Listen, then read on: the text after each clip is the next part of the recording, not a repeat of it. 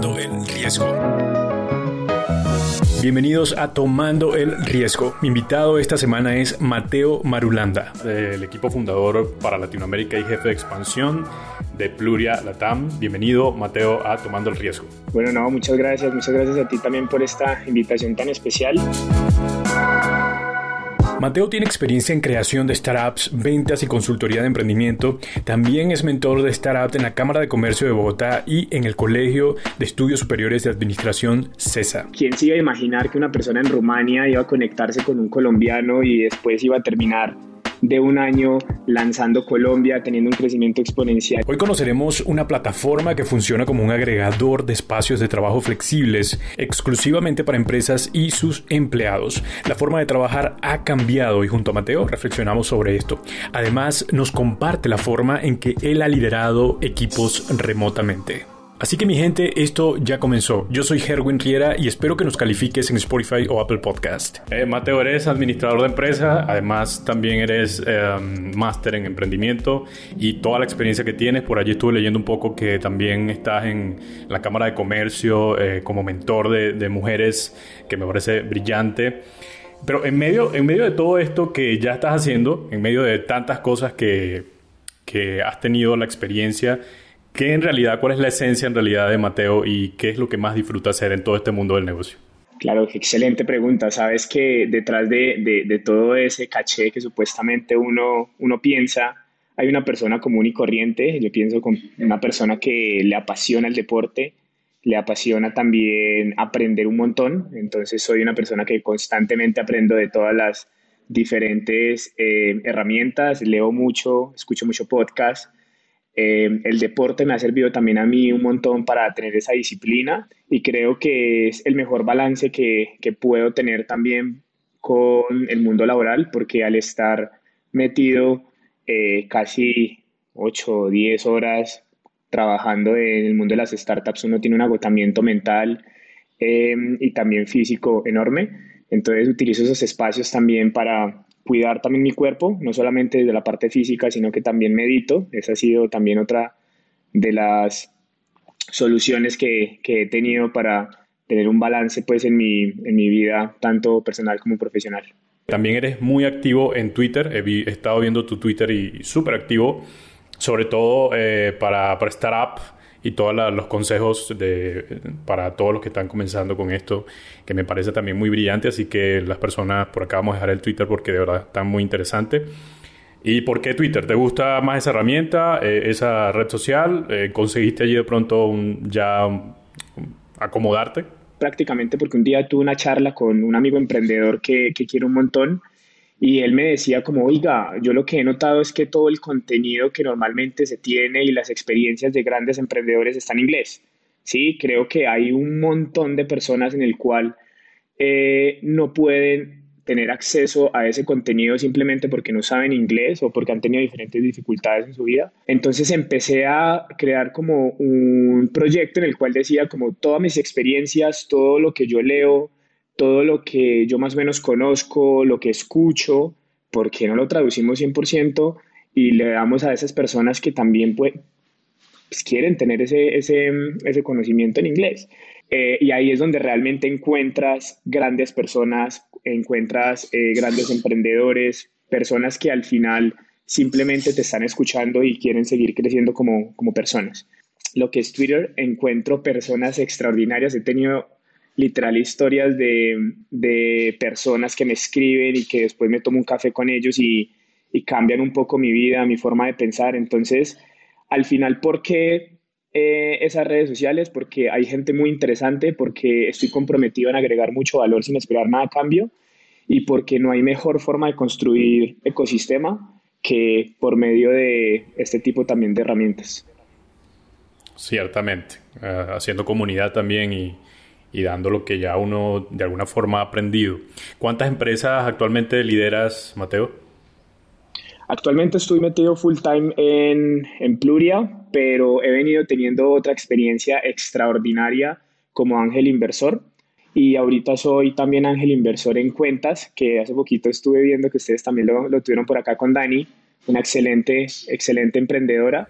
Y también tengo otros tickets pues en, en, otras empresas, más las cuestiones que te decía yo que, que ayudo mucho en el CESA a jóvenes y también en el programa de Mujeres Tech de la Cámara de Comercio. Brutal, buenísimo. Entonces sí, vamos a hablar ahora de, de Pluria un poco y conocer de qué se trata. Cuéntanos un poco de, de, esta empresa, eh, qué es y, y, bueno, un poco yo, yo me estaba como que metiendo en la aplicación hace poco y sencillísimo, ¿no? Es como tú lo que necesites, un espacio, eh, bien sea para ti solo o para tu equipo. Eh, ubicas primero el mapa, ¿no? Eh, para que te pueda recomendar algunos locales y ya luego entonces haces la reserva y brutal, me parece súper bueno. Pero háblame un poco más y quiero conocerlo más de tus palabras. Claro que sí, mira, la verdad realmente Pluria nace con un propósito único y es poder ser esa plataforma tecnológica más importante para esos equipos híbridos y remotos. Nosotros lo que queremos hacer es ayudar a esas compañías a convertirse en empresas mucho más flexibles con sus colaboradores. ¿Cómo lo logramos? Lo logramos por medio de una aplicación móvil, como tú lo acabas de decir, en el cual lo que logramos es tener un ecosistema de diferentes espacios de trabajo.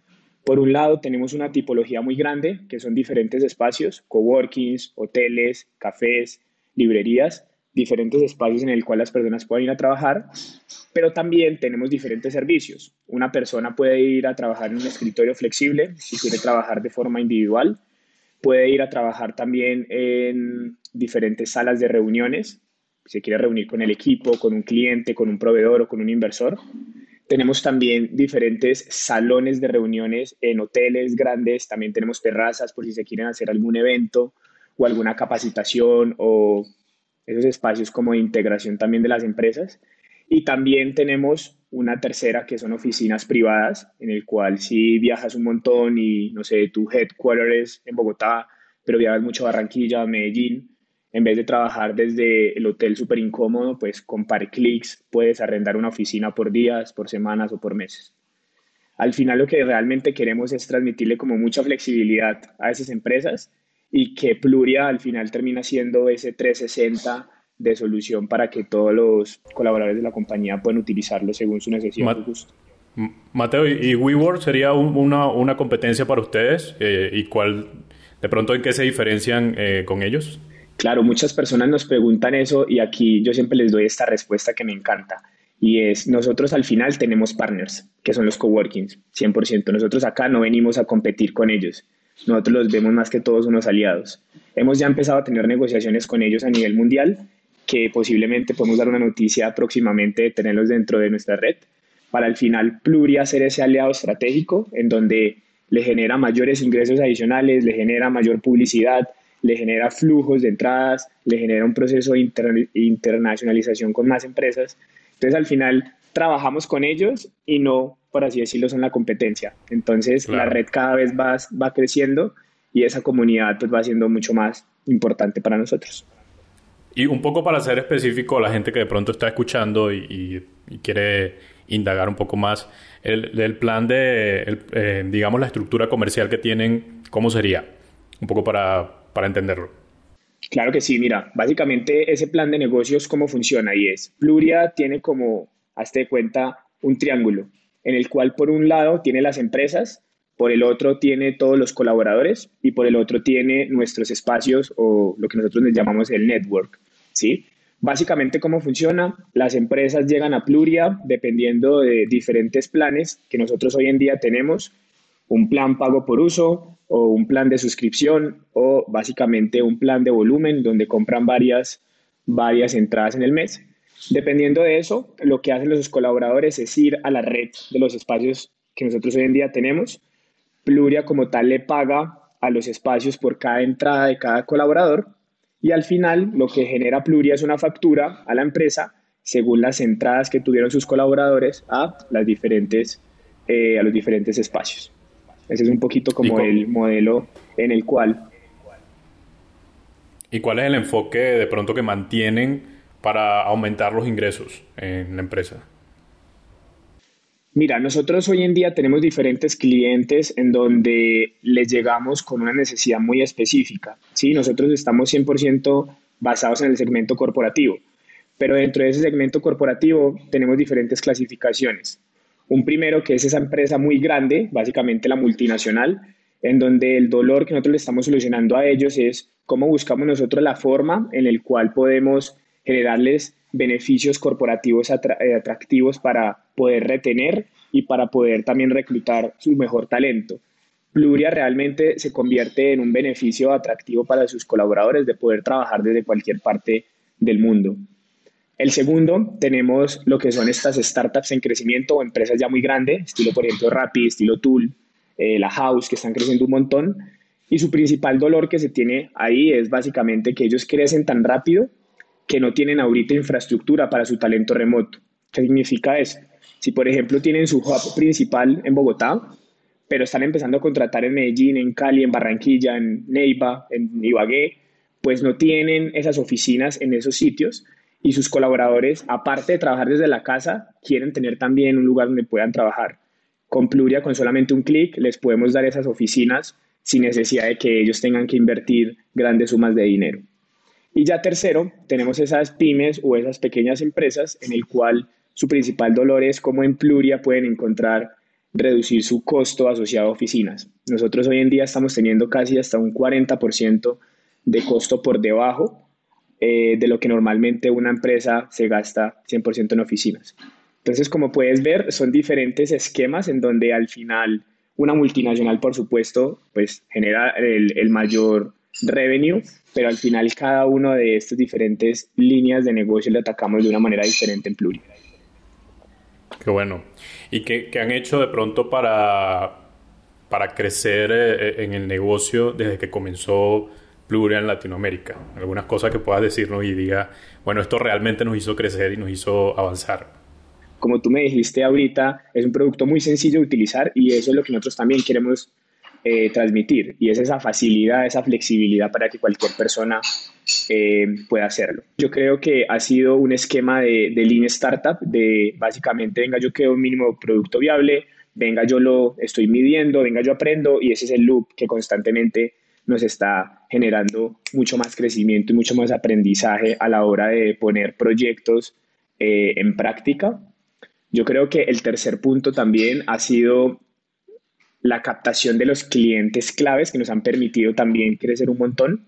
Entonces aquí también yo diría que gran éxito de eso ha sido la parte de marketing, la parte de ventas unidos, que nos ha permitido también el cierre de esas empresas tan grandes, tener la posibilidad de expandirnos porque nos empiezan a exigir, ah, sí, yo ya estoy en Colombia, pero es que yo también tengo colaboradores que están en México, que están en Brasil, que están en, en España.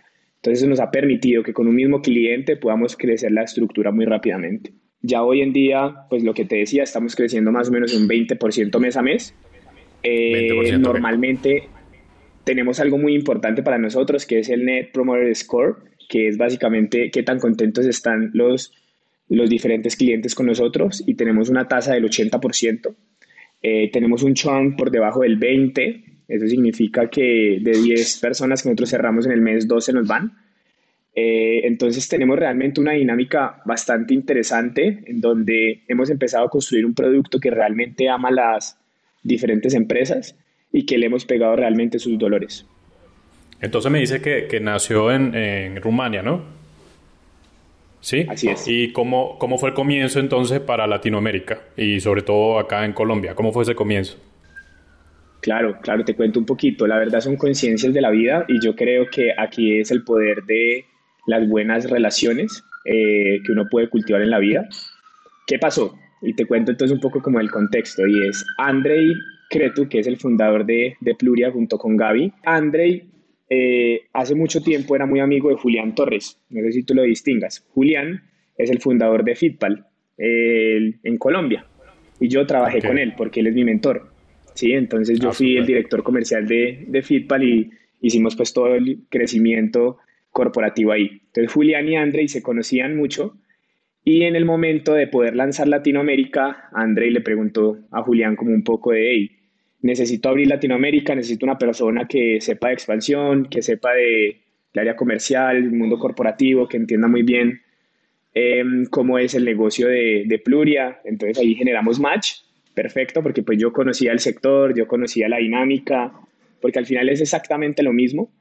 Entonces fue literal como un match. Y que uno, no, uno no se imagina, ¿verdad, Mateo?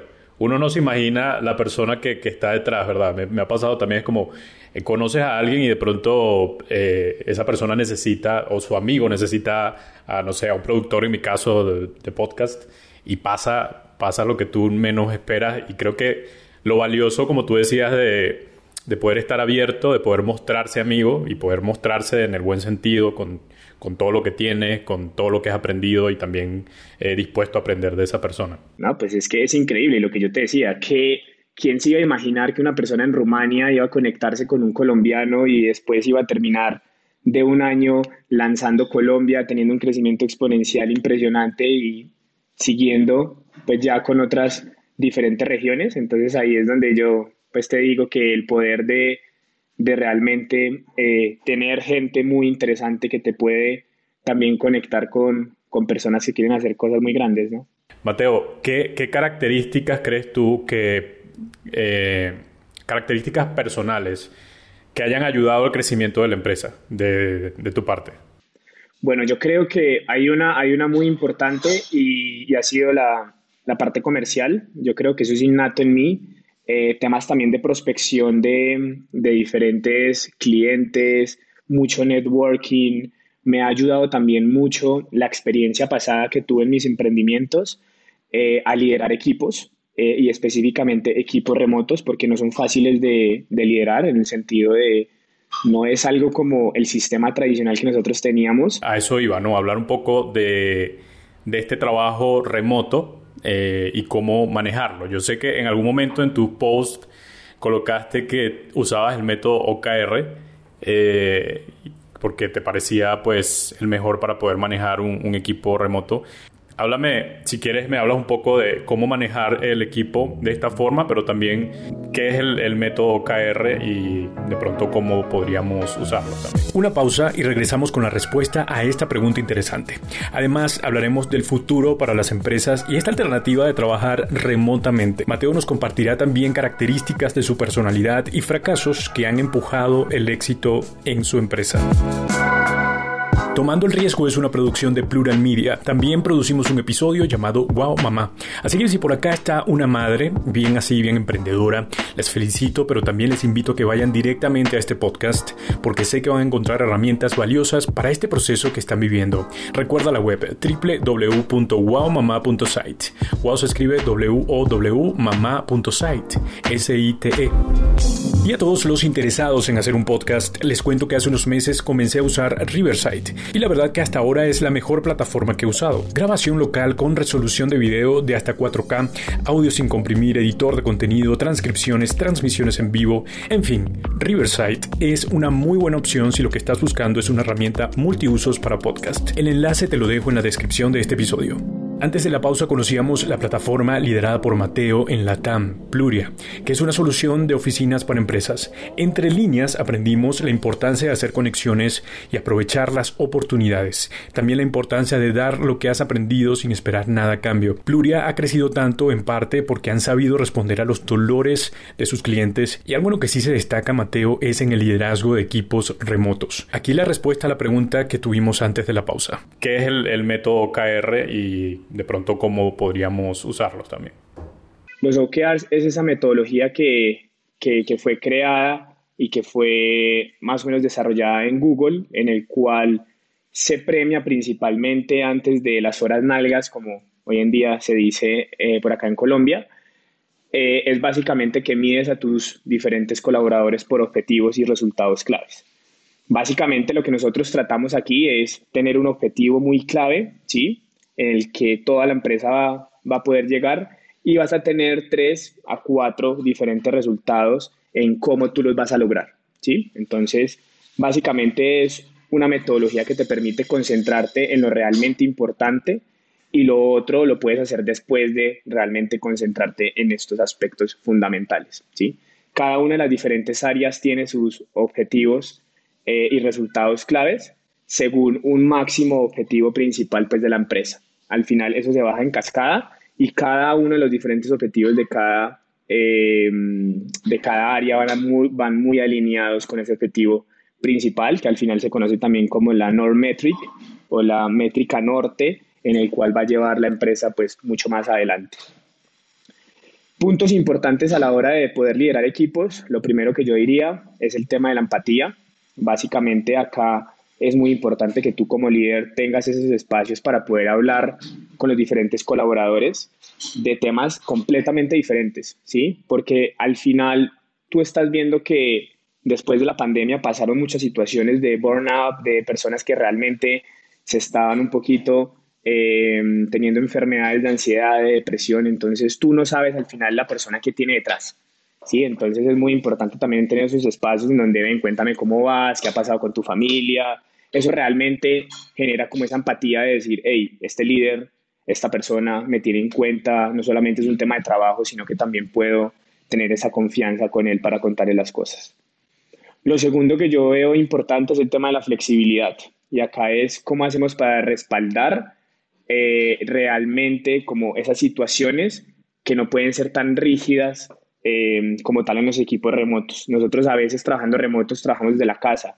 Seguramente vamos a tener eh, niños en la casa, perros, tenemos que hacer muchas cosas internas también de, la, de lavar ropa, lavar también los platos. Entonces, esa flexibilidad también se, se resume en darles espacio también a esos colaboradores para que tengan Em, sus momentos de dispersión, sus momentos de familia, sus momentos sociales, porque al final ellos te los van a retribuir también con todo el rendimiento que hacen en la compañía. Lo tercero que digo es, tú no llegas a ser líder simplemente para imponer, sino para ser un facilitador.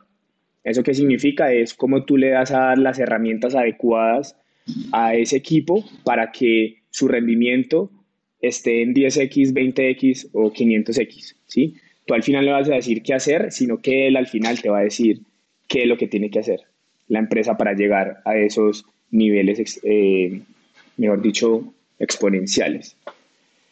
Otro punto también muy importante es vuélvete realmente una persona con una excelente habilidad de escucha.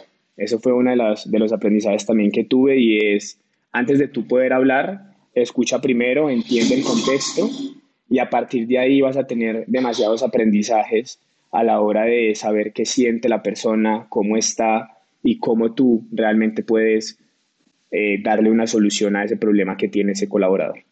Y por último es, trabaja fuertemente en la cultura de la compañía.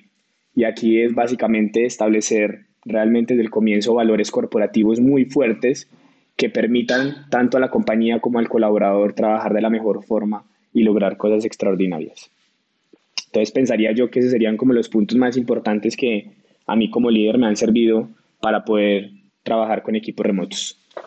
Usando este, este método que, del que hablabas al principio, también se cumple mucho lo que decías de, de, que no es que el jefe le está diciendo qué hacer, sino que este mismo método nos permite hacer, tener objetivos para ese objetivo grande, ¿no? Como que, ¿qué vamos a hacer nosotros para lograr eso?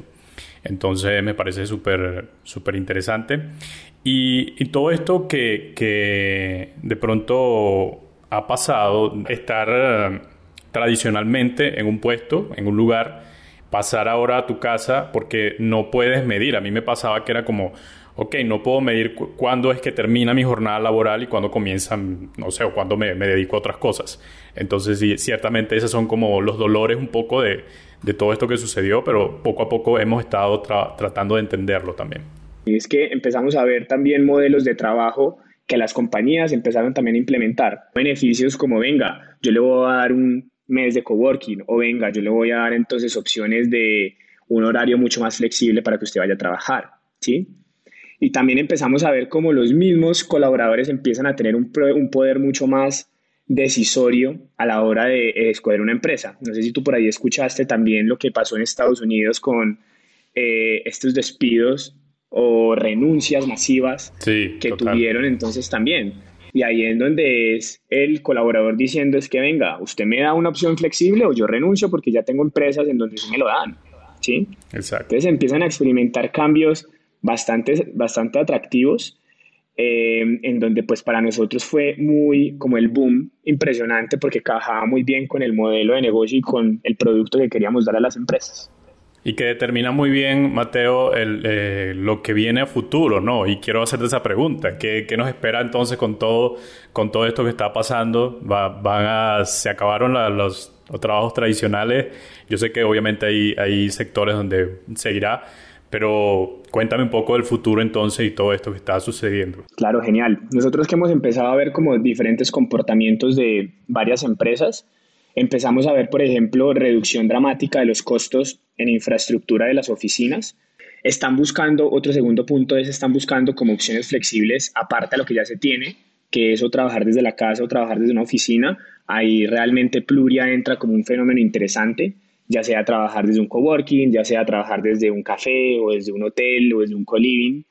Un punto importante van a ser como esos espacios de, interacción humana, que nos hemos dado cuenta y eso es uno de los dolores que más tienen las empresas remotas y es esos espacios para poderse conocer, para poder realmente generar esos vínculos de conexión. El cafecito, venga, yo me lo tomo con el, con el colaborador, era muy importante. Eh, tener también esos espacios donde se puedan reunir los equipos para por así decirlo, complementar todas las ideas o todas las diferentes dinámicas de proyectos que tienen va a ser muy importante. Estamos entonces también viendo eh, el equilibrio entre la vida y el trabajo. ¿Qué pasó ahí? Y es que a medida en que tenemos más opciones eh, flexibles, las personas van a empezar a hacer más actividades sociales que antes no les permitían hacer. Están viendo también dinámicas en donde pues posiblemente pueden ir a conocer a un amigo, pueden viajar mientras que también trabajan. Entonces, el colaborador se dio cuenta en ese equilibrio en el que puede también trabajar, pero también puede hacer sus interacciones sociales. Otro punto muy clave y es, em, hay una migración muy interesante a diferentes ciudades intermedias o pequeñas. No sé si tú lo has notado, pero muchas de las diferentes em, empresas o mismos colaboradores que antes trabajaban en Bogotá se han ido migrando a ciudades mucho más pequeñas que les permita mejor calidad de vida, ya sea porque van a encontrar, eh, no sé, una casa mucho más barato o un arriendo mucho más barato, los servicios o tener una casa a las afueras de la ciudad porque tienes más campo. Entonces, va a haber un fenómeno también interesante en la dinámica económica de esas ciudades pequeñas o, o medianas, en donde le van a permitir también pues llegar mucho talento interesante. Em, y ya finalmente un punto que yo creo que ya se está empezando a experimentar es el tema del metaverso. Ya no simplemente son eh, diferentes infraestructuras reales, sino que ya se está pensando eh, en cómo vamos mucho más allá con ese trabajo, cómo va a ser eso. Qué interesante, de verdad. Interesante cómo desde cómo em, ha empezado a cambiar tanto esto y o sea, ha sido muy rápido. Ahora creo que me gustaría pasar un poco, eh, Mateo, a tu, a tu personalidad. Preguntas claves, tal vez que solo para conocerte un poco. A lo largo de todo esto, Mateo, ¿cuál es la motivación que has aprendido? Esa que, que hace que te levantes cada día por, para luchar y, seguir creciendo eh, profesionalmente? Uy, esa es una excelente pregunta, pero yo creo que todavía no la he encontrado pero lo que yo sí creo que, que, que tengo muy claro y es que el ser humano vino a la, a, la vida para aprender. Entonces, cuando tú cambias ese mindset de decir por qué me pasan este tipo de circunstancias tan difíciles, o por qué fracaso, o por qué la vida no es tan fácil, o por qué me llegan este tipo de problemas, es porque la vida está hecha para eso, para que tú como ser humano aprendas de diferentes esquemas, sigas creciendo un montón todo el tiempo y al final tú no sigues siendo experto de nada, simplemente al final el ser humano es lo que son tus experiencias, ¿sí sabes? Entonces tú te vas convirtiendo en el Mateo, si tú me preguntas, el Mateo de hoy con el Mateo en el que estaba en la universidad o el Mateo con el que estaba en el colegio es una persona completamente diferente. ¿Y cuál ha sido ese fracaso, si lo recuerdas, que te ha dejado un aprendizaje? El que más me marcó fue en el momento en el que estuve eh, creando mi empresa de logística yo tuve un momento bastante oscuro de, depresión y ansiedad. No lo tomo nada como un tabú y nadie le gusta hablar de eso, simplemente a mí sí me gusta porque me siento muy orgulloso de haberlo vivido, porque me conocí más como persona, porque mm, ya sé que cuando me vuelven a dar esos capítulos, eh, sé cómo manejarlos y tengo las herramientas para hacerlo, pero ese capítulo me, ayudó un montón a, crecer, a, a, conocerme, como te decía, y a ver realmente que todo este tema mental no tienen muchas personas, eso no debería ser un tabú. Es como literal tú ir al, dentista. Cuando tú vas al dentista te, te, arreglan los dientes, cuando tú vas al psicólogo pues simplemente estás teniendo las sesiones normales que tiene. La mente es muy, muy poderosa, entonces si tú tienes esas herramientas para poderla manejar y para poder cuidarte, pues ¿por qué no hacerlo? ¿no? Exacto. ¿Y el consejo más valioso que te hayan dado, Mateo? Yo creo que lo dijo un día un, mentor mío en la parte comercial y es, em, tú en la vida vas a recibir demasiados nos, pero ese va a ser el camino muy próximo para el sí. Entonces, llénate de demasiados no, porque seguramente estás más cerca del sí. Además, yo pienso que si no, si no hay un poco de incomodidad en tu vida, no te sientes retado y no vas a poder andar adelante. 100%. Y mira, y te lo digo con, todo, con, toda, eh, con toda sinceridad, a mí me pasó eso en el mundo corporativo. Me di cuenta que yo no, yo no me retaba, yo no cabía ahí, yo, yo no generaba valor ahí, no generaba impacto. Entonces es lo que tú dices, al final uno termina como diciendo como, bueno, yo estoy aquí para qué o qué, necesito necesito moverme, necesito impactar a más personas, ¿cómo ayudo? Mateo, ¿es el mismo consejo que le darías a un emprendedor que está iniciando o tienes un consejo que le darías y que lo has aprendido y que lo valoras y quieres compartirlo? La verdad sí, se lo diría, pero también le diría que en vez de usted estar planeando y planeando y planeando por seis meses o un año cómo va a ser su emprendimiento ideal o cómo va a salir adelante con su proyecto, simplemente láncese. O sea, usted no sabe el hecho de lanzarse ya está teniendo mayores posibilidades de persona que nunca lo ha hecho. Ya hoy en día existen muchas herramientas en donde ustedes pueden probar muchos proyectos con un budget de menos de 100 mil pesos o menos de 50 dólares. Entonces, háganlo. Háganlo que simplemente los, los, diferentes clientes les van a dar feedback. Ustedes en la operación van a aprender un montón y poco a poco van a poder ir puliendo como todo ese tipo de, de temas que les pasa. Así es. Dime algunos libros que hayan sido los más influyentes para ti, Mateo. Por temas de crecimiento exponencial, sin pensarlo, Scaling, que es básicamente de del dueño de, Twitter contando cómo fue ese, ese proceso de expansión. En temas de cultura, el libro de Netflix que se llama No Rules, o sea, la verdad ahí es impresionante lo que, lo, lo, que nos cuenta eh, el fundador. En temas de ventas, a mí me gusta mucho Bueno, Bonito y Carito de, de David. Él básicamente cuenta cómo diferenciarse un montón de la competencia, cómo agregarle valor también a su cliente. Em, en temas ¿Qué más? ¿Qué, otro te cuento que haya sido relevante? Bueno, en temas de emprendimiento, específicamente en startups, leanse eh, The Hard Things About Hard Things, que es básicamente uno de los inversores más importantes de Silicon Valley. Cuenta cómo ha sido como su experiencia, pero no las cosas bonitas, sino las cosas retadoras que, que ha tenido en su proceso de, de emprendimiento y de crear equipos de alto impacto. Creo que ese libro debería ser una Biblia para cualquier emprendedor. Anotados, anotados y ya en la búsqueda seguramente. Algo amable que alguien haya hecho por ti, Mateo. Uy, yo creo que pues mi, mi mentor que me haya presentado, Andrei, yo creo que eso me ha cambiado un montón la, la vida, eh, en la forma pues como estoy liderando equipos, como estoy aprendiendo. Eh, y yo creo que uno como persona toda la vida tiene que ser amable y no esperar nada a cambio. Ustedes no se imaginan cuando ustedes cambian ese mindset y simplemente dan antes de recibir, se van a encontrar cosas maravillosas en la vida. Tengo dos preguntas un poco raras que tal vez rompan un poco el hilo que venimos dando, pero que me gustaría hacerla. ¿Qué es, eh, ¿qué es invisible, pero te gustaría que la gente pudiera ver? Uy, esa es una excelente pregunta. Que yo pienso que el cerebro y la forma como el cerebro piensa, porque en mi proceso mental he tenido eh, muchos pensamientos que no logro descifrar y que me gustaría que la ciencia pudiera descubrir porque es una vaina tan absurda y tan, y, tan poco como coherente que al final uno después dice como, Dios, esto es demasiado complejo. Es verdad, es cierto.